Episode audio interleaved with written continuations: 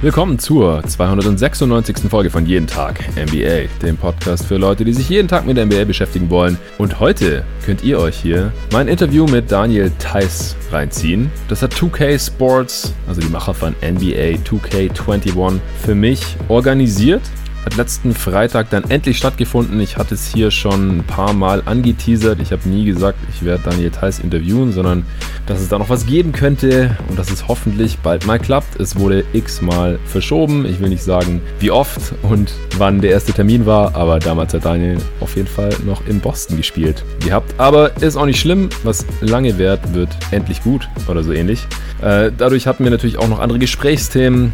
Der Trade zu den Chicago Bulls, wie es ist, hinter und neben Nikola Vucevic zu spielen, wie der Trade für Daniel Theiss war, wie sich das angefühlt hat, ob er damit gerechnet hatte, was seine Bedenken waren, wie er jetzt seine anstehende Free Agency so sieht, ob er lieber auf der 4 neben einem Big spielt oder selber der einzige Big auf dem Feld ist, wie er drauf gekommen ist mit äh, seinen Seals, warum er die Saison mehr Dreier nimmt als die letzten Saisons, ob er selber NBA 2K zockt und ob er NBA-Pods hört. Das ist auch gleich meine allererste Frage, das hat mich auch interessiert. Ja, all das und mehr gibt's hier in den nächsten knapp 20 Minuten zu hören. Ich fand's sehr interessant, hat mir riesen Spaß gemacht. Ich hoffe, euch geht's genauso. Viel Spaß bei meinem Interview mit Daniel Theiss. Ja, freut mich auf jeden Fall, äh, dass ich heute mit dir sprechen kann, Daniel. Ähm, eine Frage vorweg für mich als Podcaster. Ich habe mich gefragt, ob du selber auch Podcasts hörst oder NBA-Podcasts. Ähm, weniger. Also wirklich, ich meine, für, für mich ist in der Saison ist es echt an Zeit wirklich kaum da, vor allem dieses Jahr, hm. wo man eigentlich dachte, ähm, wenige, bisschen zehn Spiele weniger, dass da vielleicht ein bisschen mehr Zeit zwischendurch ist, aber genau das ist genau das Gegenteil. Ja, ist eine stressige Saison bisher, oder? Wie, wie hat sich das alles so ausgewirkt? Es ist jetzt sehr viel stressiger mit dem ganzen äh, Testen und so. Wie hat sich der Alltag verändert, was das angeht? Definitiv viel mehr Stress, ähm, weil wirklich freie Tage sind eigentlich keine freien Tage, weil du immer ähm, in die Halle fahren musst zum Testen. Mhm. Mindestens einmal am Tag und ansonsten ist es viel Reisen. Und seit dem Trade war ich, hatte ich glaube ich vier, vier Heimspiele, fünf Heimspiele in Chicago und gefühlt habe ich die meisten Mhm. Äh, meisten Auswärtsspiele der ganzen NBA. Das ja. ist wirklich, also ich muss schon sagen, es ist extrem viel Stress mit dem ganzen Reisen, Spiel, Back-to-Backs und dann wirklich entweder ist ein freier Tag dann testen oder man reist halt direkt weiter. Ja. Ähm, kommst du dann überhaupt dazu, auch mal NBA 2K zu zocken oder jetzt diese Saison eher nicht so? Hast du das früher eher gezockt? Wie sieht's da aus? Genau das Gleiche. Also Zeit ist echt, echt wenig da und dann geht es echt wieder um einfach regenerieren und alles. Und klar, wenn die Zeit da ist, probiere ich irgendwie mal Videospiele zu spielen. Ähm, mhm. Aber früher, klar, war es natürlich mehr, ähm, wo vielleicht auch noch keine Kinder da waren, ähm, wenn man sich mit, mit äh, Freunden einfach hingesetzt hat und einfach mal gezockt hat und sowas, ähm, dann auch wieder ja. klar. Im Sommer ist es dann vielleicht wieder anders, ähm, wenn die Saison vorbei ist. Ich auch dann nach Deutschland fliege, dass ich mich auch mit meinem Bruder hinsetzen kann, ein bisschen ähm, zocken kann und einfach auch andere oder mit Freunden noch ein bisschen. Ja. Äh, wenn du 2K gezockt hast, hast du es dann auch schon mal gezockt, seit du in der NBA bist selber und hast du dann auch mit den Celtics gezockt, mit dir selber so? Definitiv. Ähm, das war dann, wo ich das erste Mal im Spiel war, ähm, klar habe ich dann die Celtics genommen, um zu gucken, erstmal, wie genau sind auf Details geachtet beim Aussehen. Ich meine, bei den ersten Spielen waren meine Tattoos zum Beispiel noch nicht viel drin. Mhm. Und dann über die nächsten Jahre wurden halt die ganzen Scans durchgeführt mit den 500 kleinen Kameras und da war es schon sehr, sehr beeindruckend, wie viel Detail dann doch in kleinen Tattoos oder beim Aussehen und alles Mögliche drauf geachtet wurde. Und äh, so vom, vom Skillset, findest du, das war dann gut abgebildet, wenn du so mit dir selber gezockt hast? Oder fandst du, ja, da bin ich vielleicht zu gut in 2K oder das ist da vielleicht nicht so gut, was ich, ich kann die Dreier nicht so gut mit mir treffen, wie ich sie in der Realität treffen würde oder so? Also ich bin jetzt niemand, der sich wegen den Wertungen dann irgendwie aufregt oder sowas. Ich meine, es gibt ja auch hm, genug. Gibt's viel, ja. nicht nur bei 2K, ob es auch andere Spiele sind da bin ich nicht so. Ich glaube, es ist schwer, da eine Linie zu finden, dass alle Spieler in Videospielen glücklich mit sich selbst sind. Da würde sich jeder wahrscheinlich besser machen als, mhm. als er ist. Ähm, klar, ich habe immer gesehen, ich war, mein höchstes war 79. Klar, jetzt will ich gucken, dass ich vielleicht nach dem Sommer, Anfang nächster Saison, Mitte nächster Saison, dass ich mein Skillset und die so weiter, dass ich vielleicht mal die 80 bekomme. Mhm. Aber wie gesagt, ich bin jetzt niemand, der sich deswegen verrückt macht oder sagt, oh, ich, also ich muss jetzt mindestens eine 85 sein, ich muss das machen, ich muss das besser und Okay, cool. Äh, ja, was du ja vorhin auch schon so angeschnitten hast, was diese Saison für dich noch verrückter gemacht hat oder noch ungewöhnlicher ist ja, dass du getradet wurdest. Wie war das so für dich? War jetzt der erste Trade, seit du in der NBA bist, davor immer nur in Boston gespielt? Wie hast du davon erfahren? Hat sich das irgendwie schon angebahnt oder kam es dann doch plötzlich? Definitiv nicht angebahnt und ich hatte auch echt keine Ahnung. Ähm, wir waren zu dem Zeitpunkt in Milwaukee für zwei Spiele. Mhm. Ich war schon auf dem Weg zum Team-Meeting. Ich glaube, es war zwei, kurz, kurz nach zwei bei uns hier. Und die Deadline war dann, war um zwei eigentlich, war fertig und kurz nach zwei mhm. bin ich zum Meeting gelaufen und habe dann einen Anruf bekommen von Danny Ainge. Und na klar, ähm, wenn man weiß, dass Trade Deadline ist und sowas und dann ruft der GM Danny Ainge dich an, dann weiß du natürlich, dass irgendwas passiert, mhm. vielleicht und sowas. Und dann, ja, war der Anruf und dann war es ziemlich komisch dann, weil wie gesagt, ähm, wie du auch gesagt, ich war nur bei den Celtics bis jetzt dann zu dem Zeitpunkt waren es dreieinhalb Jahre. Ich war mit den gleichen Leuten fast zusammen oder von Tag eins mit den meisten Leuten. Mhm. Das war nicht nur Teamkameraden, sind enge Freunde geworden und alles. Und dann war es so, von jetzt auf gleich musst du gehen, deine Sachen packen und ähm, weiterfahren. Ja, krass. Könntest du sagen, mit wem bei den Celtics du so am, am besten befreundet warst? Wer sind da so deine Homies? Hast du jetzt noch Kontakt mit denen? Am besten befreundet bin ich äh, mit Chemi Ogele hm. über die Jahre. Wir sind aus seinem ersten Tag rein und natürlich auch mit Jason Jalen. Auch wie gesagt, vom ersten Tag an mit Jason bin ich ja auch im gleichen Tag eigentlich in die NBA gekommen und mhm. ich habe noch Kontakt zu den meisten Leuten, definitiv. Ähm, klar war es dann auch zum Beispiel was Besonderes, als ich in Boston gespielt habe. Ja. Das erste Mal seit den Trades war komisch, aber alle einfach wiederzusehen zu dem Zeitpunkt war natürlich auch was Besonderes und wie ich gesagt habe, ähm, mit den Leuten, die man länger zusammengespielt hat, sind es nicht nur ähm, Teamkameraden, sondern es sind auch wirklich Freunde geworden. Ja, das glaube ich. Bevor du dann äh, zu den Bulls gegangen bist, also nachdem du von dem Trade erfahren hast, kanntest du schon ein paar von den Spielern ein bisschen besser? Oder waren die alle neu für dich quasi? Eigentlich nur vom ähm, Gegeneinanderspielen. Hm. Also jetzt ähm, zum Beispiel ähm, Thomas Satoranski, klar, von Nationalmannschaften gegeneinander spielen auch ein bisschen mehr. Und ähm, Vucevic auch einfach nur vom Gegeneinanderspielen immer gebettet ähm, unter den Körben. Hm. Ähm, genau wie Dad Young in den Playoffs mit Indiana gegen ihn gespielt. Ja. Aber ich wurde, ich wurde sehr gut empfangen. Also sobald der Trade durch war, habe ich ähm, Nachrichten bekommen von den meisten Leuten jetzt von Dad Young, Garrett Temple hat mir geschrieben, Zach Levine hat mir direkt geschrieben. Also es hat dann, dann natürlich schon ein bisschen besseres Gefühl gegeben. Ja, cool. Und was war jetzt für dich so die, die größte Umstellung bei einer neuen Franchise zu spielen, bei einem, bei einem neuen Team, auch einem anderen Coach und so? Kannst du das sagen? Ähm, klar war es erstmal schwierig, vor allem weil ähm, die Bulls gerade auch für Vucevic getradet haben. Ja, stimmt. Der, der ein All-Star ist, ähm, genau auf meiner Position. Das war natürlich mein größtes Bedenken in dem Moment dann. Ähm, mhm einfach nur hinter einem All-Star zu spielen, der 35, 36, 37 Minuten im Schnitt spielt. Deswegen hatte ich viele Gespräche, vor allem, sag ich mal, bevor ich meinen ersten Schritt nach Chicago gemacht habe, mhm. mit den GMs hier, mit dem Coach viel und wir waren sehr offen, wir hatten viele offene Gespräche und gesagt, ähm, der Coach hat mir gleich versprochen, er probiert alles irgendwie möglich zu machen. Er hat gesagt, ich soll mich nicht nur als Backup sehen, sondern dass ich auch mit ähm, Vucevic zusammenspielen kann. Und klar, das in dem Moment gibt dir das ein besseres Gefühl, aber im Endeffekt ja weiß man auch nicht, ob es einfach nur, ob es nur Gerede ist, bis es halt wirklich passiert. Ja. Und deswegen war ich natürlich so ein bisschen noch skeptisch, bevor ich ähm, hergekommen bin. Aber danach, die Bulls ähm, sind mir extrem entgegengekommen in vielen Dingen am Anfang. Es war, glaube ich, gerade die Zeit nach dem Trade, wären wir mit den Celtics knapp zwei Wochen zu Hause gewesen. Mhm. Wir hatten, äh, meine Tochter hat zum Beispiel Geburtstag gehabt, wir hatten alles geplant und die Bulls haben mir geholfen. Mhm. Ich konnte dann zum Beispiel auch für zwei Tage ähm, nach Boston fliegen und den Geburtstag machen. Und mhm. das hat mir natürlich im Großen und Ganzen ein besseres Gefühl gegeben und hier alles anzufangen und den kleinen oder so einen Neustart zu machen. Ja. Ja, was ja dann auch passiert ist, dass du jetzt nicht nur der Backup auf der 5 bist, sondern auch auf der 4 spielst und jetzt auch viele Spiele gestartet bist schon, auch ein bisschen mehr Minuten pro Spiel sogar spielst als im, im Boston zuletzt. Aber in Boston hast du ja diese Saison auch im Gegensatz zu den letzten paar Jahren auch äh, mehr neben einem anderen Big schon gespielt gehabt, äh, neben äh, Tristan Thompson und so. Wie ist es so für dich jetzt gewesen? War das eine, eine, Umstellung auch? Was sind so die Unterschiede, wenn du jetzt auf der 4 noch neben einem anderen Big spielst, als wenn du der einzige Big ist und dann, wie in Boston es ja oft der Fall war, neben vielen anderen Wings wie Jalen, Jason und so noch gespielt hast? Es war am Anfang in Boston ja auch, dass ich auf der 4 auf einmal gestartet habe. Ähm, irgendwie zwei Tage vom ersten Spiel war es dann so, dass es so entschieden wurde.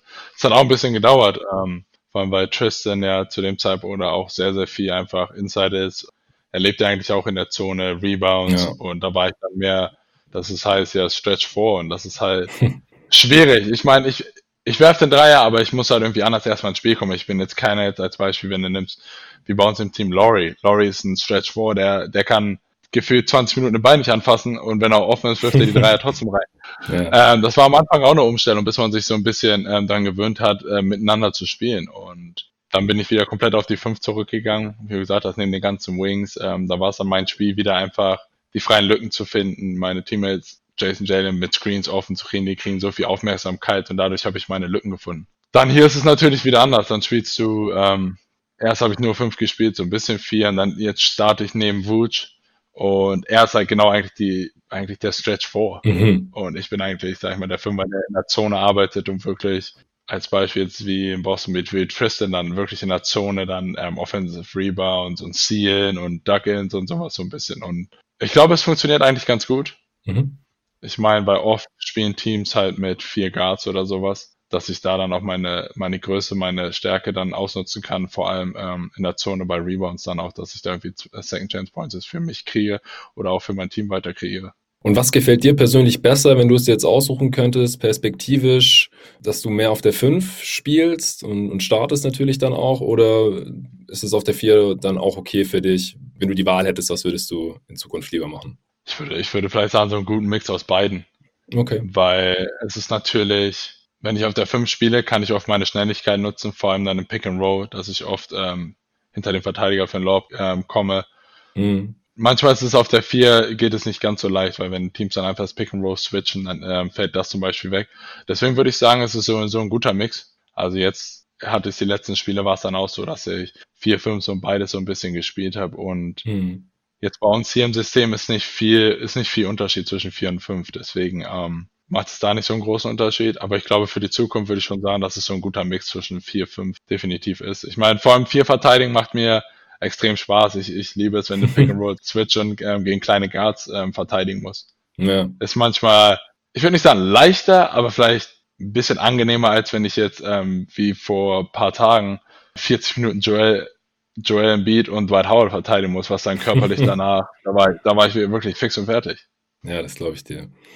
Ja, ähm, du nimmst die Saison auch ein bisschen mehr Dreier insgesamt als die vorigen Jahre.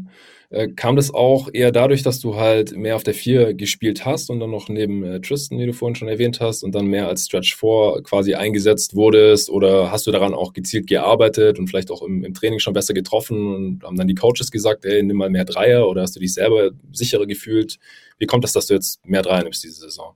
Ich würde sagen, auch so ein Mix aus beiden. Ähm, klar, ähm, im Sommer arbeitet man immer weiter daran. Vor allem letztes Jahr in den Playoffs wurde ich meistens einfach stehen gelassen. Mhm. Und dann ist es natürlich auch so, wenn ich jetzt ähm, neben Jason J. Lane Kemmer gespielt habe und ich natürlich dann auch die Möglichkeit habe, den Dreier zu werfen, dass ich dann den Verteidiger mit rausziehen kann und noch mehr Platz für die einfach schaffe. Und wie gesagt, manche Teams lassen den Fünfer einfach stehen und werfen und ich probiere dann irgendwie so einen, eigentlich so einen guten Mix ähm, zu finden. Also ich glaube, ich gehe selten, dass ich jetzt ähm, irgendwie mit 0 von 6, 0 von 7, 1 von 6, also ich glaube, ich probiere dann schon so einen guten Mix zu finden. Ähm, aber klar, Jetzt seit dem Trade meine Prozente sind ein bisschen runtergegangen, definitiv. Mhm. Aber auch das sehe ich dann einfach für den Sommer ähm, als Motivation, dass ich einfach meinen mein Wurf weiter ähm, stabilisiere und einfach noch effektiver da sein kann. Ja, du hast gerade deine Quote angesprochen. Wie viel beschäftigst du dich denn selber so mit Stats? Guckst du dir so die normalen Boxscores an oder bekommt ihr von, von den Coaches da auch noch andere Stats oder überlässt du das eher den Coaches und die sagen dir dann, was sie da rausziehen? Ähm, ich glaube weniger auf die Prozente. Klar, ich weiß, dass ich meine, meine Prozente zum Beispiel runtergehen kann vor drei Linien, aber wenn man sich, glaube ich, zu sehr damit beschäftigt, dann ist das dann auch in dem Kopf, wo man fängt an zu zögern.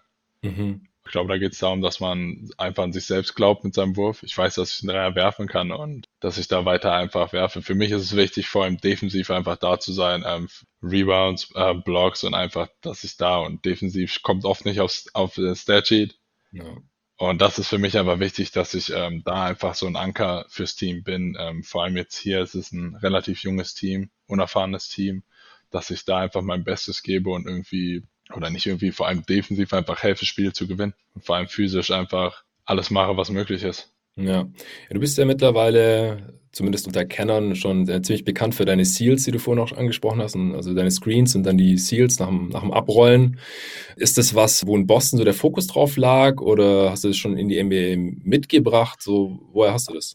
Ich, hab, ich kann nicht ganz genau sagen, wie es letztes Jahr am Anfang kam. Ähm, wer NBA über Jahre geguckt, da weiß, dass Marcin Gortat das ja. in eine andere Art und Weise gemacht hat, mit dem, mit dem Pick and Roll mit John Wall. Und letztes Jahr hat sich das dann irgendwie ergeben und dann wurde es einfach so zur, zur Waffe, weil es wirklich schwer ist zu verteidigen. Das, das, Problem ist, dieses Jahr wurde es halt weggenommen. Ja, die Refs. Dieses Jahr ist es ist als Offensivfoul wird es jedes Mal gepfiffen, weil das heißt, du nimmst deinem Verteidiger die Chance, den Wurf zu verteidigen, den Layup. Ja. Und ja, ist dann ein bisschen schwierig. Jetzt wurde eine Linie, man darf es wohl machen, wenn du dein Verteidiger Gesicht, also Face-Up machst und ihn mhm. irgendwie sealst, aber es ist schwierig. In manchen Spielen mache ich es noch automatisch. Ich glaube, ich habe es gestern einmal gehabt, da wurde es nicht abgepfiffen. Und deswegen ist es manchmal schwierig, auch die Linie der Refs zu verstehen, weil manche pfeifen es ab. Ich weiß, glaube ich, das erste Spiel in der Saison in Boston wurde es dreimal im ersten Spiel abgepfiffen als Offensivfoul. Ja. Danach wurde es über Wochen, Monate kaum noch gepfiffen. Und dann ist es halt schwierig, irgendwie zu wissen, hier, kann ich es machen oder kann ich es nicht machen. Ja. Und deswegen ist es mal schwierig. Aber es ist natürlich schade. Es hat, ähm, oder beziehungsweise letztes Jahr hat es uns sehr, sehr viel Layups gegeben, dass Jason Jalen sind damit gut ins Spiel gekommen, einfach mal ähm, easy Layups gehabt und ich glaube, wir waren da ziemlich, ziemlich gut. Ich glaube, andere Teams haben es dann probiert nach und nach zu kopieren und auch, ich weiß noch, wo wir ähm, die Lakers gespielt haben, kam Frank Vogel danach zu mir und hat gesagt, ich probiere das gleiche meinen Großen gerade beizubringen, weil das einfach so viele Layups gibt und dann ja. natürlich auch so ein bisschen interessant, das auch von anderen Coaches zu hören dann. Ja, wenn es die Refs halt durchlassen. Ja. Du hast ähm, äh, vorhin schon erwähnt nach dem Trade, dass du halt Sorge hattest, wie groß deine Rolle sein könnte. Das äh, klappt ja bisher ganz gut. Jetzt im Sommer wirst du ja Free Agent. Wo liegt da der, der Fokus dann bei deiner Entscheidung? Äh, was kannst du da schon sagen? Äh, klar, Finanzen sind natürlich wichtig, willst bestimmt Geld verdienen, aber dann auch ist es wichtig für dich, möglichst viele Spiele zu gewinnen, bei einem Contender zu zocken oder möchtest du eine möglichst große Rolle, Starter sein, Minuten bekommen oder halt auch in den Minuten eine möglichst große offensive Rolle, vielleicht Würfe und sowas. Wo liegt da dein Fokus? Kannst du das sagen? Erstmal natürlich, daher kamen auch meine Bedenken, weil ich wusste, oder dass ich im Sommer Free Agent bin und dann kommst du vielleicht ähm, nach Chicago und spielst vielleicht ähm, noch vielleicht zwischen 10, 12 Minuten auf einmal. Klar. Klar, das war dann auch in meinem Hinterkopf. Ähm, und ansonsten, ich glaube, das ist dann die Zeit nach der Saison, wo ich mich dann hinsetze und wirklich, ich meine, wenn die Saison jetzt hoffentlich nicht, aber sie kann in 10, 12 Tagen vorbei sein, Mhm. Dann habe ich zweieinhalb Monate Zeit bis August, bis es wirklich losgeht, mir Gedanken zu machen. Und ja. ich freue mich einfach, ich bin positiv, weil ich war noch nie in der Situation, ich war einmal ähm, Restricted Free Agent. Das ist wieder eine ganz andere Situation, weil du es nicht selbst in der Hand hast. Und jetzt ist ja. es dann so, dass ich wirklich zu dem Zeitpunkt, wenn ich Angebote auf den Tisch hingelegt bekomme, ich kann mir dann alles aussuchen, alles wirklich abwägen. Und ich glaube, im Großen und Ganzen geht es mir darum, dass die ganze Situation passt. Also ich will jetzt mhm. nicht zu einem Team eigentlich kommen, wo ich vielleicht zehn Spiele, zwölf Spiele im Jahr gewinne und gar keine Chance habe und wirklich dann, weil ich hasse verlieren, dass ich dann das ganze Jahr wirklich nach Spielen jedes Mal frustriert bin und denke, oh, ich habe schon wieder verloren, schon wieder verloren. Ja. Ich denke und ich hoffe, dass ich Möglichkeiten habe, wo ich den perfekten Mix finde zwischen natürlich klar finanziell, wie du gesagt hast, ist wichtig, aber auch ähm, eine Chance, um die Playoffs zu spielen oder vielleicht auch mehr und dementsprechend auch die Rolle dann einfach zu haben. Starter oder Backup oder wie dann die Rolle ist, ich glaube, das ist, spielt auch ein bisschen dann rein, aber vier, fünf, ich glaube, das wird man dann in Gesprächen mit Coaches, ähm, GMs und alles dann nach und nach herausfinden. Ja, sehr cool. Ja, dann äh, wünsche ich dir auf jeden Fall noch viel Erfolg für die restliche Saison mit den Bulls. Vielen Dank. Vielleicht klappt es ja doch noch mit dem Play-In-Tournament. Wir geben unser Bestes jetzt. Ja, das ist ja noch ein schwieriges Programm, aber. Mhm. Ja, und dann äh, natürlich alles Gute für die Offseason und für die Free Agency. Ich bin gespannt, wie es dann weitergeht mit dir im Sommer. Ich auch. Danke dir. Vielen, vielen Dank.